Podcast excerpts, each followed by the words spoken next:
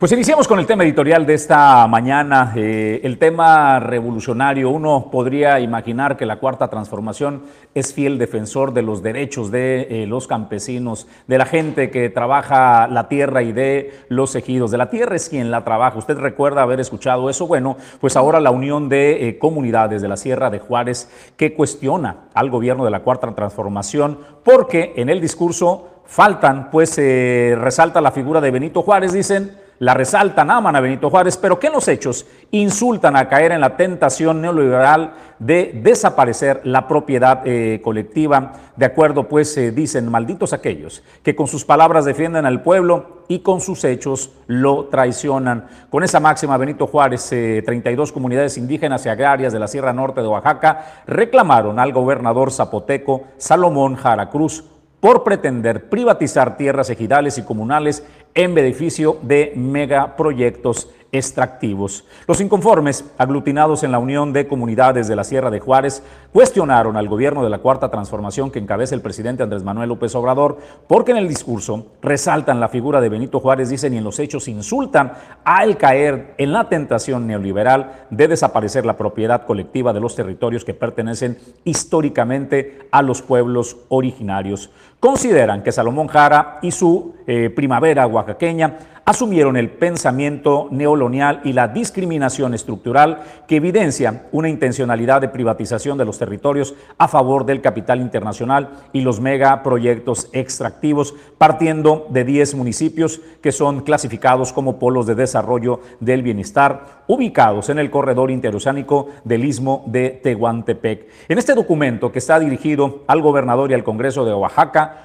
cuya mayoría es de Morena, le exigen que restablezca la regularidad constitucional por la que a la mayor brevedad el primero presente una iniciativa de reforma a la ley de ingresos del Estado para el ejercicio 2024 y al segundo, en virtud de la obvia y urgente resolución, dispense los trámites legislativos y apruebe la iniciativa para derogar el artículo 25 de la ley. De lo contrario, han advertido que van a emprender acciones jurídicas y sociales para defender de esta intentona de privatización. Mientras pues que los ejidos y las comunidades de otras regiones del Estado que también se han manifestado en contra de esta pretensión, esbozan pues, eh, le saludaron fraternalmente e invitaron a unir fuerzas en esta lucha. Este megaproyecto del presidente de eh, la República en este istmo para la conexión del Pacífico con el Golfo requiere pues eh, la privatización de la tierra y que nadie oponga resistencia a este desarrollo.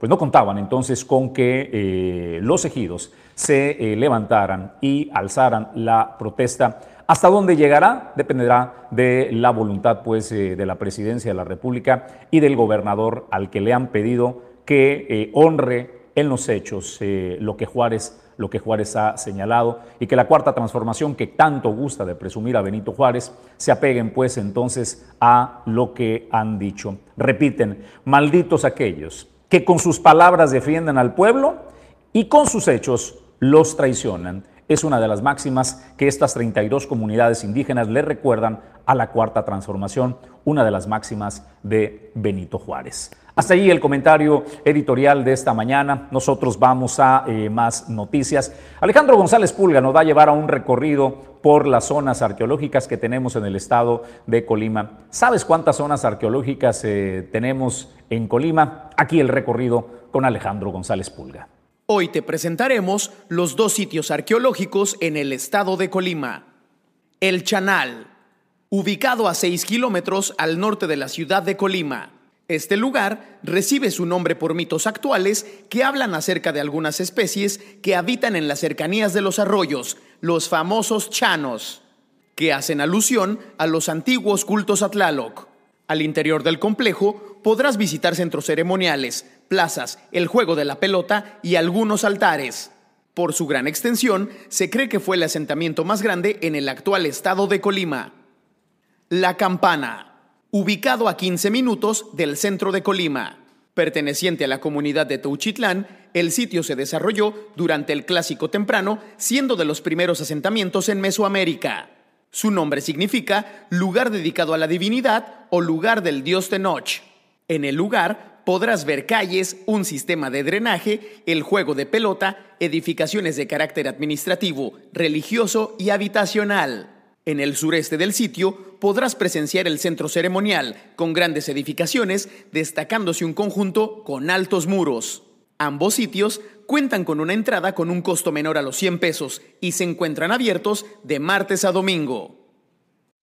Quienes nos ven eh, de distintas partes de la República Mexicana, en el mundo, cuando estén en Colima pueden visitar estos sitios arqueológicos. Y a nuestra gente, los que eh, somos de Colima, que viven fuera de la zona metropolitana, pues allí están algunas de las zonas arqueológicas que puede eh, visitar. Y usted sabe también, ¿no? Lo que versa la leyenda de las zonas arqueológicas, que son un gran centro de atracción de energía, por eso son centros ceremoniales.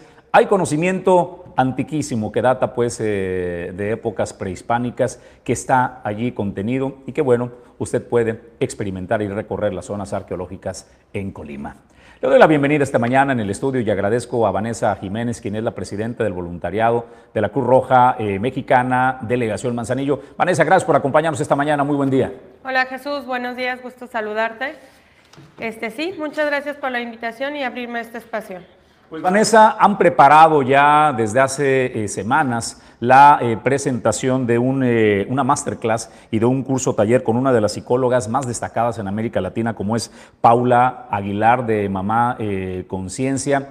Este curso taller está enfocado a la prevención para el abuso sexual infantil, Vanessa, que desafortunadamente es escalofriante cómo ha crecido en el mundo y México también desafortunadamente es un referente.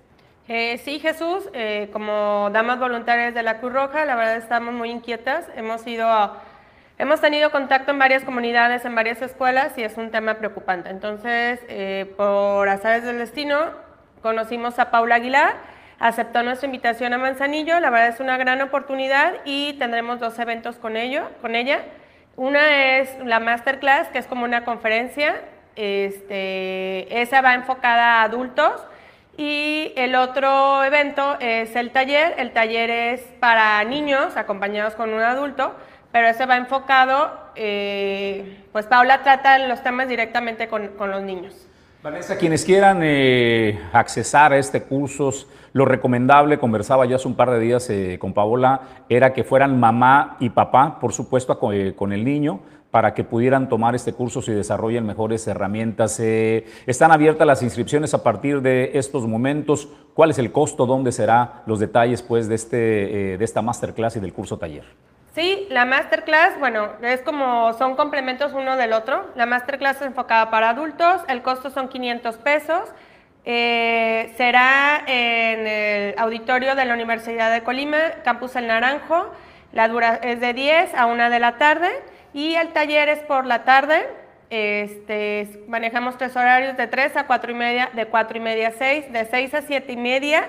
Cupo máximo por horario en taller, 15 niños. Y este, si es necesario que vaya acompañado, pues si, si se puede por papá y mamá y si no por un adulto. ¿A partir de qué edades, eh, Vanessa, están recomendando este curso, este taller para niños? El taller es para niños de 4 a 11 años. De 4 a 11 años. Eh, ¿Dónde se pueden eh, registrar, Vanessa, quienes quieran participar? ¿Cuál es la forma para realizar los trámites o, pagos? Ok, este, en las publicaciones estamos compartiendo el teléfono al que se pueden comunicar es 314-106-2279 o directamente en la delegación para hacer la compra de sus boletos. Pues está entonces esta eh, invitación para que se sumen. México, desafortunadamente, cada vez se incrementan estos datos que le digo, resultan escalofriantes. Mamá y papá necesitamos tener herramientas para poder cuidar mejor a nuestros hijos y a nuestros niños, pues eh, de las edades que Vanessa ha dicho ya, también desarrollarles la, conciencia, que ellos sepan detectar cuándo pueden estar siendo sujetos, Vanessa, de un abuso. Sí, Jesús, muchas gracias por la invitación. Estamos abiertos eh, a recibir sus llamadas y con gusto nos acercamos para hacerles llegar sus boletos y pues realmente estamos esperando que, la gente se sume y estemos muy atentos para que nuestros niños eh, crezcan con salud y pues eh, después se puedan desarrollar en lo profesional. ¿Hasta qué fecha tienen, Vanessa, quienes quieran participar en, este, en esta masterclass y curso o taller? Bueno, la fecha del curso es el día 25, jueves 25.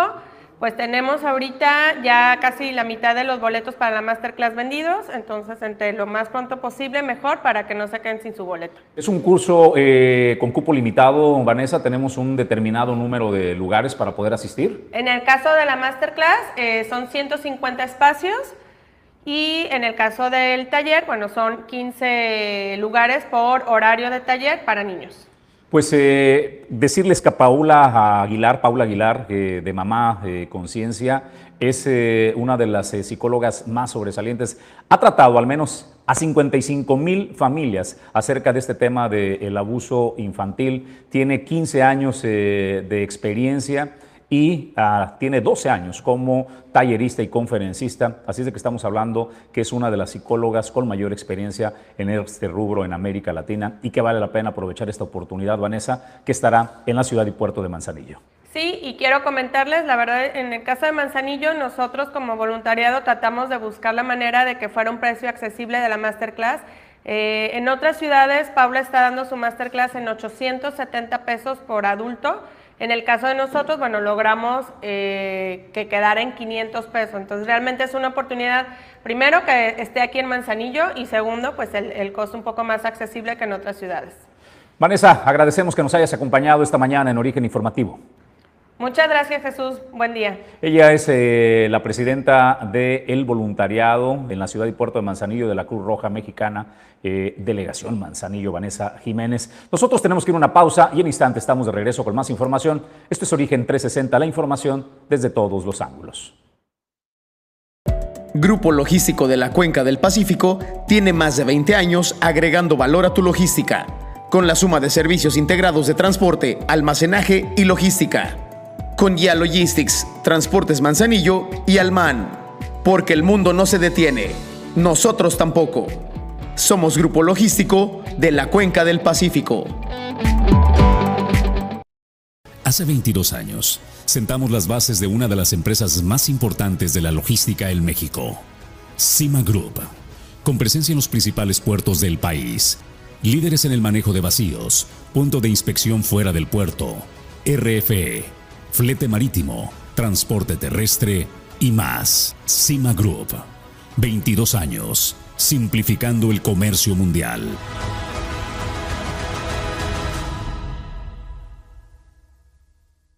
Grupo Jacesa. Más de 30 años en Manzanillo. Cuenta con la mejor terminal de carga general de los puertos de México. Terminal de servicios, transporte y servicios aduanales si deseas importar o exportar desde Manzanillo, Grupo Jacesa es tu aliado confiable. Las, eh, las mercancías eh, que se transportan en el territorio eh, nacional es de vital importancia para el gobierno tener una trazabilidad, también por supuesto para el tema de recaudación, pero sobre todo pues de vigilancia. ¿Qué está transitando por nuestras carreteras? Hacia allá pues apunta el tema de la carta aporte y el complemento de esta carta aporte desde que se publicó esta ley que anunciaba pues que los operadores debían traer consigo esta información ha generado cierta eh, resistencia. Algunos pues eh, son cosas que no han terminado de entenderse, pero parece que conforme avanza el tiempo han ido comprendiendo los que están involucrados en la logística y el comercio exterior el valor de esta carta aporte. La comunidad portuaria de Manzanillo ha hecho un esfuerzo también por eh, tratar pues de clarificar cuáles son los alcances, los beneficios, los retos de este complemento de carta aporte. Aquí un poco de ello para que esté enterado. Ocho datos que necesitas saber sobre el complemento carta aporte. El Servicio de Administración Tributaria introdujo la versión 3.0 el 28 de septiembre del 2023. Para hacer más fácil la emisión de comprobantes fiscales, entró en vigor desde el 25 de noviembre del 2023. El 31 de diciembre del 2023 concluyó la prórroga para emitir CFDI con complemento cartaporte sin multas ni sanciones se informó que el periodo de convivencia de las versiones 2.0 y 3.0 sería hasta el 31 de diciembre del 2023. Sin embargo, con el objetivo de que puedan adaptarse a la nueva versión, los contribuyentes podrán seguir emitiendo sus facturas en la versión 2.0 hasta el 31 de marzo del 2024. Desde el 1 de enero del 2022, este documento fiscal es obligatorio para el traslado de bienes en territorio nacional. Están obligados a emitir una factura electrónica CFDI con CCP todos los que brindan servicios de transporte de bienes y o mercancías dentro de territorio nacional. No estás obligado a emitir una factura electrónica de tipo de ingreso o traslado con complemento cartaporte cuando utilices vehículos de carga con características que no excedan los pesos y dimensiones de un camión tipo C2, conforme a lo establecido en la NOM 012 SCT 2 2017, siempre que en su trayecto la longitud del tramo federal que se pretenda utilizar no exceda de un radio de distancia de 30 kilómetros. Todo vehículo que se presente ante la aduana a activar el mecanismo de selección automatizada transportando mercancías deben de contar con la transmisión electrónica y o registro del CFDI con CCP declarado en DODA. El SAT reafirma su apoyo a los contribuyentes y transportistas, buscando seguridad jurídica y contribuyendo a la lucha contra actividades ilícitas en el país. Han advertido eh, instituciones como la Cruz Roja Mexicana, los organismos estatales de protección civil, los eh, municipales, el riesgo del uso de la pirotecnia. Es increíble que padres permitan a sus hijos todavía el uso de eh, la pirotecnia. A veces desafortunadamente termina en accidentes, otra en eh, situaciones que agravan y ponen en riesgo la vida de los niños. Eh, el día de ayer, eh, martes 9 de enero, se reportó al número de emergencias 911 al menos cuatro personas lesionadas por el uso de pirotecnia que incluía un menor de edad esto en la localidad de eh, La Villa, ubicada pues, eh, en lo de Villa, discúlpenme, ubicada en el municipio de Colima. Acudieron los elementos de la Unidad de eh, Protección Civil de Villa de Álvarez y del Centro Regulador de Urgencias Médicas para brindar los primeros auxilios a estas personas lesionadas.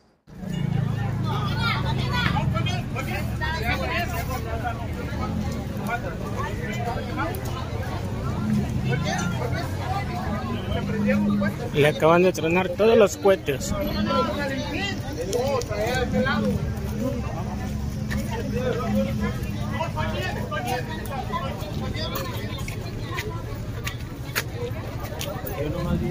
Aquí a la pura entrada, rancho y. Aquí están, está nomás, está, está un señor ahí, el cuetero, puede que salió afectado.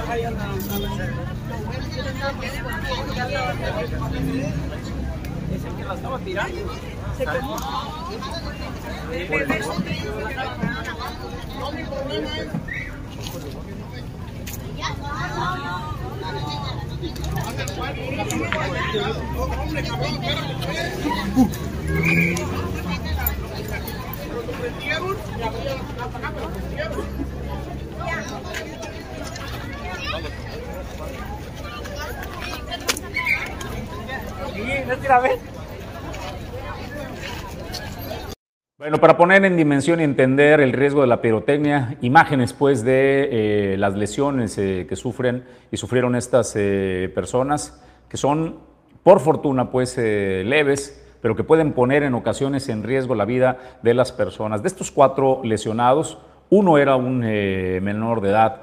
Por favor, desarrolle la conciencia, escuche las advertencias de los organismos de protección civil, de la Cruz Roja, que vienen señalando los riesgos, los riesgos de utilizar pirotecnia y allí pues queda demostrado esta, esta situación. Pues vamos nosotros eh, a más noticias e información. Daniel Torres eh, González, líder de la corriente interna nueva izquierda del PRD en Colima, da a conocer a varios integrantes de ese instituto político que no estuvieron de acuerdo en la decisión del presidente del comité estatal del PRD para no sumarse a la coalición Fuerza y Corazón por Colima, integrada por el PAN y el PRI, para la contienda electoral de los 2024, por lo que, dice, se suman, se suman a esta alianza del el PRI y el PAN de facto. Pues el pronunciamiento de nuestra amiga Julia Jiménez, presidenta estatal del PAN, de invitar a los periodistas que no estuviéramos de acuerdo en la decisión de nuestro pues, dirigente estatal, ¿no? De ir de manera sola al tema de los comicios electorales del 2024. Yo acepto con gusto la invitación en días pasados de platicar con, con la dirigente estatal del PAN y eh, el equipo de trabajo de su servidor, que bueno, como coordinador estatal de la expresión de nueva izquierda del PRD, pues decidimos pues es sumarnos a la coalición, ¿no? ¿Y, ¿Y por qué? Pues es un tema en el que quiero ser bien congruente, ¿no? No es un tema eh, en donde hagamos un berrinche o en donde no queramos realmente rescatar al partido que tanto queremos, partido donde yo me formé en política hace 12 años y sigo militando, pero simplemente también la finalidad del PRD a nivel nacional es y, el, y, y, este, y de verdad que es el objetivo de, de, la integración de la coalición del PRD a nivel nacional es sacar a Morena de los gobiernos y salvar al país y a los estados de lo que tanto daño nos está haciendo y sería incongruente de parte de nosotros como perredistas hacer un proceso electoral en donde no fortalezcamos a la oposición y ayudemos, porque al final esto sería una irresponsabilidad ayudar a Morena a que bueno se fortalezca en los próximos comicios electorales. Agradezco eh, atienda la conversación a la directora del IMADES, Angélica Jiménez, para Origen Informativo. Angélica, gusto saludarte, muy buen día. Hola, ¿qué tal? Tenemos eh, problemas ahí con la comunicación. Tenemos ahí eh, problemas con la señal, Angélica. Vamos a tratar de recuperarte en instantes. Eh, parece que la señal de internet eh, está fallando un poco. Vamos a ver si en unos momentos podemos eh, restablecer la comunicación eh, con Angélica. Probamos de nueva cuenta para ver si ya eh, tenemos el enlace. Buenos días, Angélica. Auditorio que nos escucha, feliz año para todos. Gracias, eh, Angélica. Parece que la estabilidad de la señal eh, es un problema. Regresamos en instantes eh, contigo. Por lo pronto vamos nosotros a más eh, información. Vamos a otras noticias. Juan Quiles Robles, el director de la Unidad Municipal de Protección Civil en Manzanillo, invita a participar en el curso gratuito sobre primeros auxilios que se llevarán a cabo el próximo 27 de enero. El 27 de enero de este mes, bueno, de este año, eh, vamos a tener aquí una capacitación de primeros auxilios en el hogar. Es dirigido más que nada para jóvenes o menores de edad de 16 años cumplidos en adelante. Eh, es algo muy básico, es una duración de aproximadamente 5 horas. Normalmente el curso de primeros auxilios tiene una duración de 8.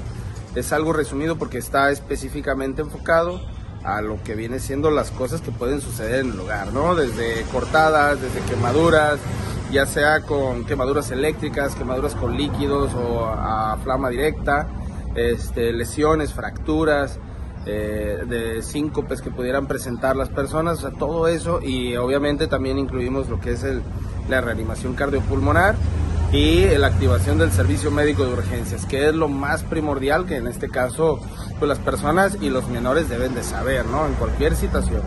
Es un curso totalmente gratuito, eh, la suscripción, bueno, la inscripción al, al, al, curso está en la página de Facebook, ahí prácticamente se contactan a un número de WhatsApp, que es el área de capacitación, y ellos les hacen su, su registro eh, tengo entendido que todavía hay lugares, son aproximadamente de 23 lugares los que se tienen, pero pues es un curso totalmente gratuito, aquí se pone el, el material que van a utilizar y pues prácticamente es para toda la familia, ¿no?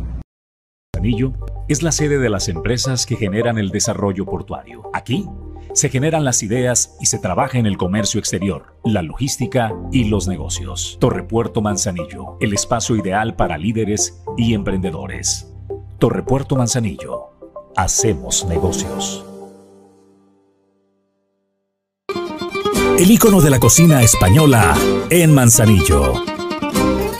Restaurante El Marinero del Hotel Marbella. Ven a disfrutar los mejores platillos con los sabores auténticos de España. Restaurante El Marinero del Hotel Marbella. El icono de la cocina española. Desde hace más de tres décadas, Acapulco Shipping ha sido líder como agente consignatario de buque, brindando soluciones en logística marítima y terrestre. Con 35 años de experiencia, nuestra dedicación y compromiso son inquebrantables. Sabemos lo importante que es tu carga y lo tratamos como propio. Acapulco Shipping tu confianza en nuestros servicios es nuestra fortaleza. Eh, buenas noticias eh, que tenemos para compartir la mañana de hoy eh, con ustedes es que Canoas ha sido declarada como una área natural protegida y por ello es un gusto conversar esta mañana con la directora del IMADES, Angélica Jiménez. Angélica, gracias por aceptar esta conversación. Muy buenos días. Hola, ¿qué tal? Muy buenos días. Un saludo a ti, a todo tu auditorio y muy buen 2024 para todos y todas. Gracias, Angélica. Pues eh, cuéntanos la importancia de esta declaratoria en una de las comunidades más bonitas que tenemos en el puerto de Manzanillo. Justo nos consolidamos, el occidente del país se consolida como una de las áreas que más áreas naturales protegidas o más hectáreas en conservación tenemos con este nuevo decreto y otros más que se hicieron eh, en el occidente del país. Entonces, imagínense eh, lo importante de, este, de esta situación. Y eh, claro que este es un tema que nace a solicitud de las, de las comunidades, de la lucha de canoas. No solo es Canoas la que forma parte de esta área natural protegida, sino también hay otras comunidades como la Rosa de Lumber, como la Sidra, como la Rayanal, allá en Minatitlán. Es una área natural protegida de cerca de 20 mil hectáreas. Entonces, pues estamos muy contentas muy contentos por esta, esta nueva declaratoria y por supuesto que va a traer muchos beneficios ambientales que nos convienen a todas y todos. Eh, Angélica, ¿cuáles son estos beneficios? ¿Nos podrías eh, decir en qué se beneficia la comunidad, en qué se beneficia la sociedad eh, en su conjunto y si esto también se puede pues, destacar como un atractivo para visitantes hacia áreas naturales? Sí, justo uno de los servicios ambientales que nos gustan muchísimo atender, pues es el tema, las, las cuestiones del paisajismo, ¿no? Estas zonas por sí solas, pues nos dan una belleza escénica y el conservarlas, por supuesto que puede ser uno de los máximos atractivos turísticos que pueda tener la, entidad en términos de naturaleza, ¿no? Y eh, otros de los servicios ambientales que nos gusta mucho hablar, pues es el oxígeno. A final de cuentas, el oxígeno que todo mundo respiramos proviene de nuestros ecosistemas forestales. La misma biodiversidad, el conservar la biodiversidad hoy en día y a nivel planetario es clave, totalmente clave para hacerle frente a la crisis climática que estamos eh, teniendo y por supuesto que ahí nace el agua que por lo menos el municipio de Minatitlán, Coquimatlán y Manzanillo, todo el agua superficial que se beneficia o que fluye por estos, estos municipios, pues proviene de esas áreas. Entonces imaginemos lo importante que tiene la declaratoria el cuidar estos ecosistemas y el cuidar la, biodiversidad que acompaña a esta área. Y no nada más del área natural protegida de Canoas, sino también recordemos la reciente creación del corredor biológico de Canoas Manantlán.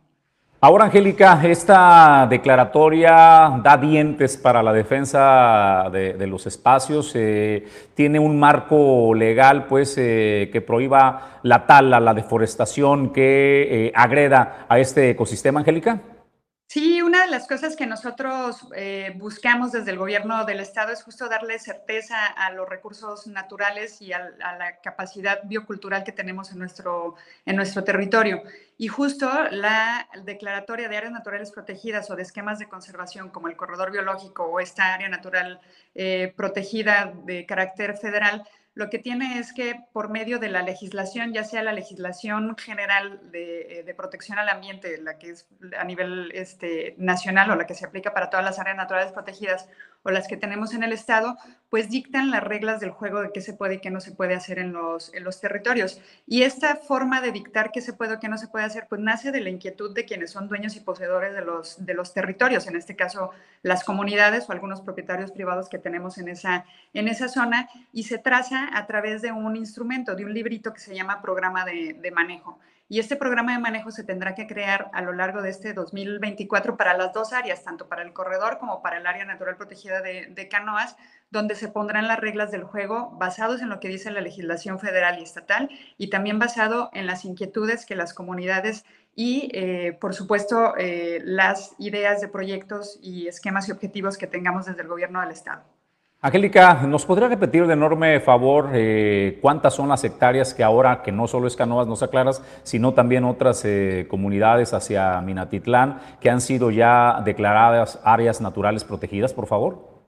Son más de 20.000 hectáreas, 20.475 hectáreas aproximadamente las que, se, las que se declararon, las que buscamos eh, declarar. Fue un trabajo, híjole, hubo un montón de trabajo técnico, arrastramos el lápiz casi por dos años este, para poder tener este, este esquema. Hubo mucha voluntad de las comunidades, ah, como les decía, no nada más de Canoa, sino también de la Sidra, de la Rayanal, este, de la Rosa de Lumber, entre otras más, de Camotlán de, de Miraflores, que justo decidieron este, atender este llamado de protección de los recursos, de los recursos naturales. Entonces, eh, son varias comunidades, son más de 20 mil hectáreas que se acompañan ya hoy en día con el tema del corredor biológico, que suman entre los dos, son cerca de 71 mil hectáreas eh, de protección, lo que representa el 13% del estado de Colima. Pues celebremos entonces, Angélica, que han conseguido pues eh, esta declaratoria para preservar eh, estos espacios fabulosos como el caso de canoas en el puerto de Manzanillo. Te agradezco conversar contigo esta mañana, Angélica. Muy buenos días.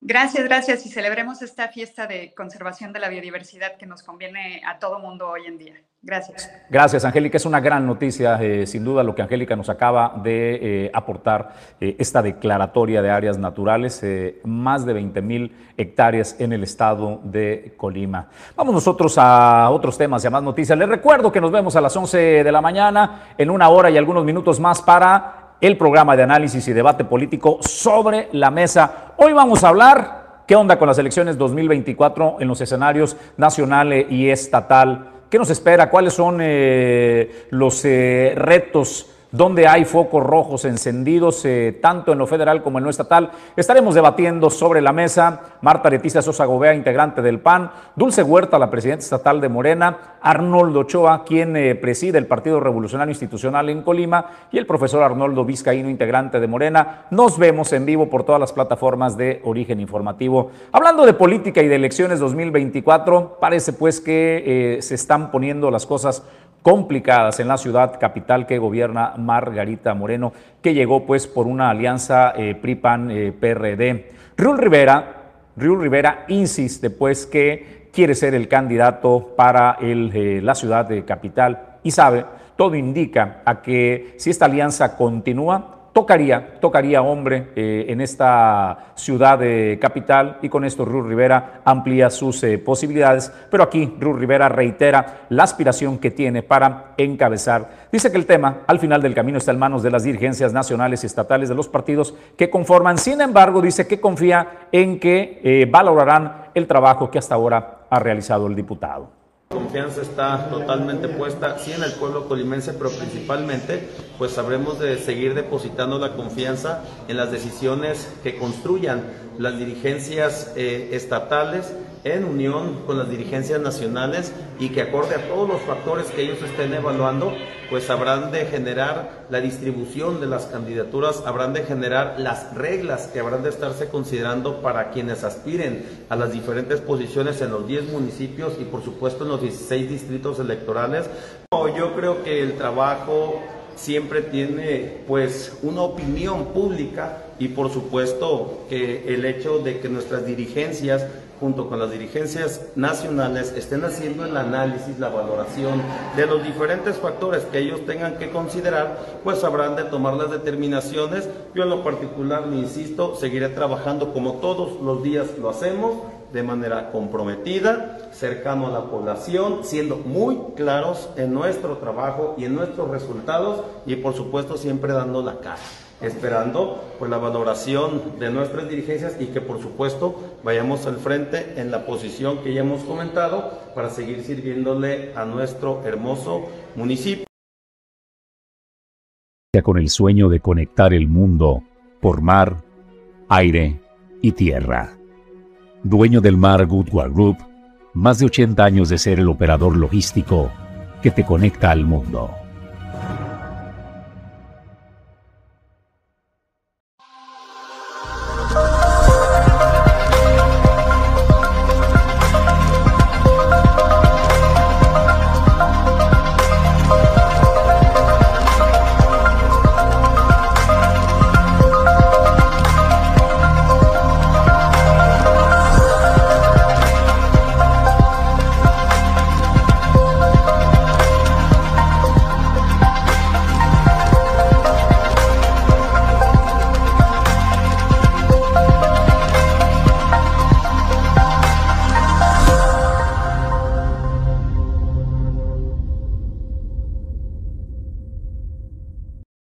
Misterio para Movimiento Ciudadano después de que Samuel García se bajara de la contienda para ser eh, quien encabezara la candidatura de MC a la presidencia de la República.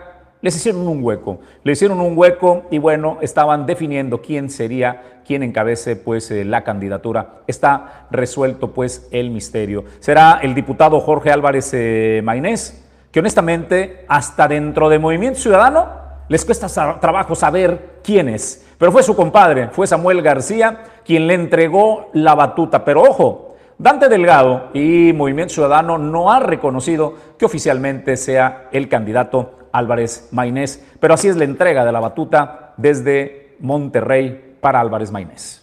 ¿Qué dijeron? Que ya no iba a haber candidato. Ilusos. Les tengo muy buenas noticias. Qué buenas. Excelentes noticias para Nuevo León, para México y sobre todo para los jóvenes, que somos mayoría en este país. Los ilusos de la vieja política creyeron que nos habíamos quedado sin candidato, que pegándole a Samuel, millones de jóvenes se quedarían sin esa opción fresca y de futuro. Pues se equivocan, porque Samuel era el precandidato, pero somos millones en este equipo, en esta colectividad que queremos algo nuevo. Así que hoy quiero decirles que entrego la estafeta aquí a mi compadre, que era el coordinador de la campaña, Jorge Álvarez Maínez. Por eso me dejé la barba a la piochilla aquí, para mandar una señal que dijeron, vea, pues no. Pues no. Entonces, quiero decirles que tenemos candidato muy bueno. Bueno, pues ahí está, echándose unas cartas blancas. Samuel García se quitó los fosfo fosfo y ahí está Álvarez eh, Maynés hay que reconocer que el encanto, la popularidad y lo que esta pareja de Mariana y Samuel han eh, conseguido no se puede transmitir eh, por ósmosis. Usted puede ver la figura del candidato Álvarez Maynés, que si bien es cierto, hay que reconocerle su habilidad en tribuna y lo aguerrido que representa, creo que no anda ni en un cuarto de lo que pudiera pues despertar de las emociones que desató Samuel García y Mariana en los jóvenes. Habrá que ver pues si este impulso que se pretende dar desde, desde eh, la gubernatura que está haciendo campaña eh, Samuel García para eh, consiguen impulsar la campaña de pues ahora el candidato que, insisto, MC, Dante Delgado, no ha reconocido oficialmente que Mainés sea su candidato a la presidencia de la República. Vamos a otros temas y a más información. La diputada local Fernanda Salazar anuncia el regreso del programa Reuniendo Familias, que busca, que busca reencontrar personas de México con sus familiares en los Estados Unidos, tienen o que tienen más de 10 años sin poder verse.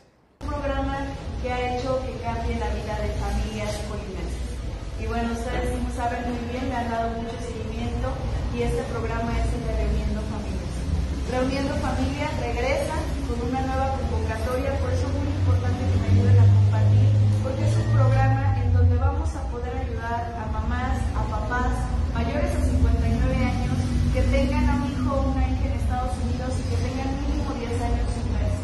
Ya vimos, ya tuvimos un en donde el caso de éxito fue 70 familias reunidas con una visa de 10 años para que no vuelvan a soltarse.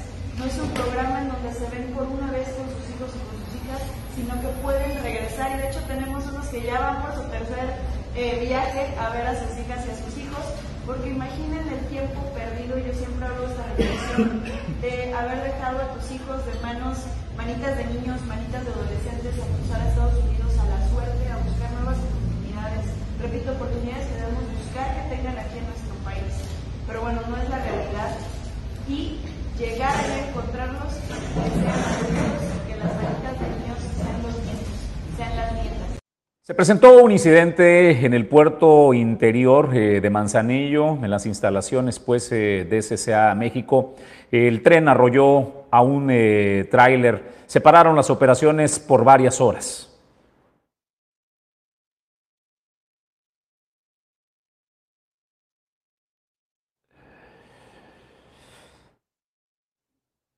Pues eso es lo que se presentó al interior de este, eh, en la puerta 15, que obligó a la interrupción eh, de eh, la operación. Será pues la autoridad al interior quien determine las responsabilidades de las partes. Son pérdidas materiales lo único que se ha generado. Por supuesto, el impacto del retraso de las operaciones en esta zona y pues prepararse para incidentes futuros.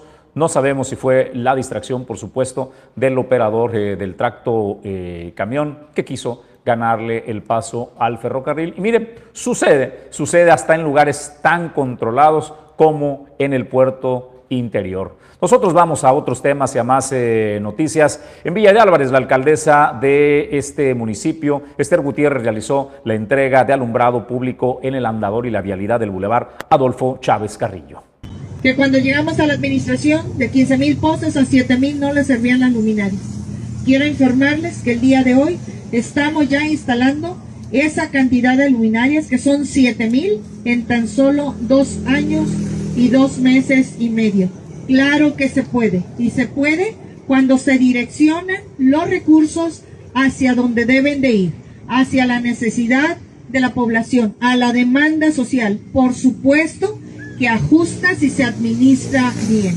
Y nosotros hemos demostrado que escuchamos a las personas, pero sobre todo que atendemos esas necesidades que son prioritarias para tener la percepción de seguridad cuando los lugares están bien iluminados.